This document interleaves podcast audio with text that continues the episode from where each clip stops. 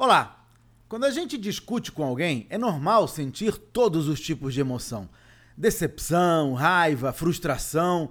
Mas será que é bom expressar o que estamos sentindo? Bom, depende.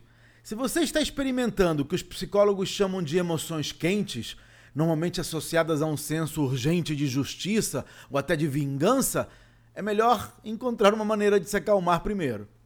Já se a emoção for fria, se você pode controlá-la para ajudar na situação, então provavelmente deva expressá-la. Nesses casos, explique como se sente e qual é a causa disso. Dizer a alguém que você está com raiva é menos útil do que compartilhar o seu desapontamento por não ter cumprido um compromisso, por exemplo. Para mais dicas sobre negócios, inscreva-se no meu site claudionazajon.com.br. Até a próxima!